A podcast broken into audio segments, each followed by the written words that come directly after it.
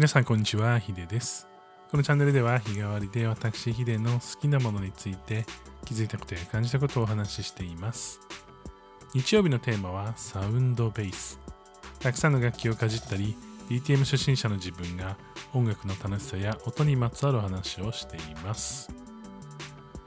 今日はですね、最近ちょっと YouTuber さんが、えーこう、曲のミックス、まあ、いわゆる、ま、あの VTuber のお友達というか、まあ、同じそのホロライブというところの所属の、えーちょっとね歌が苦手な、えー方の、え歌をですねこうミックスするというライブをしていましてそれをね見ててすごい面白いなと思っていたので、まあ、そのね話をねしたいなというふうに思っています、まあ、ミックスの作業っていうと、まあ、いろんな工程があって、まあ、大体がその、えー曲のねその補正とかタイミングを合わせたりとかあとはその声自体の迫力を増したりコーラスを入れたりとか、えーその音のねこう品質を上げるためにこう磨き上げるためにいろんなこうエフェクトをかけたりとかですね、えーまあ、分かりやすいので言うと例えばリバーブみたいにこうちょっと残響がつくようなものとか、まあ、そういったものをね入れたりとかするんですけれどもこのミックスの作業で一番まあ皆さんというか、まあ、普段こう聞いてる人間にとって分かりやすいのって、えーおそらくあのピッチの補正とかタイミングの調整とかだと思うんですよね。人間どうしてもこう歌ってるとこうピッチがこうきっちりこうね音が合わせられる人ばっかりではないので、補正っていうものを入れることになるんですけれどもそのやっぱ歌が得意じゃない方っていうのは、まあ、音がね音程がうまく取れなくなって、えその曲のね音外れるみたいなことになるわけですよ。で今回のその動画のこう出てくる方はあの音をね結構外しがちな感じのそのまあボーカルででそれをこううまくねピッチ補正して曲に仕上げていこうっていう企画の、えーまあ、配信ライブ配信だったんですよね。で結果なんですけどもすごいめちゃくちゃ綺麗にこうピッチ補正されてかつハモリもね、えー歌って入れてでまあちょっとね歌い手の闇とかねいろいろ言われたりとかもするかもしれないんですけれども補正っていうのはまあ大体どんなね歌ってみたの動画とかあのどんなねこうボーカルの方でも入ってるもので最終的に何かこうライブで聞く直接ねこうライブで聞くとかじゃない限りはまあライブで聞く場合も補正かかってる場合もあるんですけれども、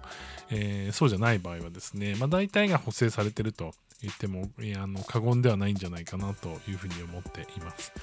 で企画としてすごく面白かったのはやっぱりそのできない、まあ、いわゆるこう歌があまり得意じゃない人っていうのをこうちゃんとね持ち上げつつその持ち上げたその、まあ、声がねすごくいい声なんですけどもその声色を生かして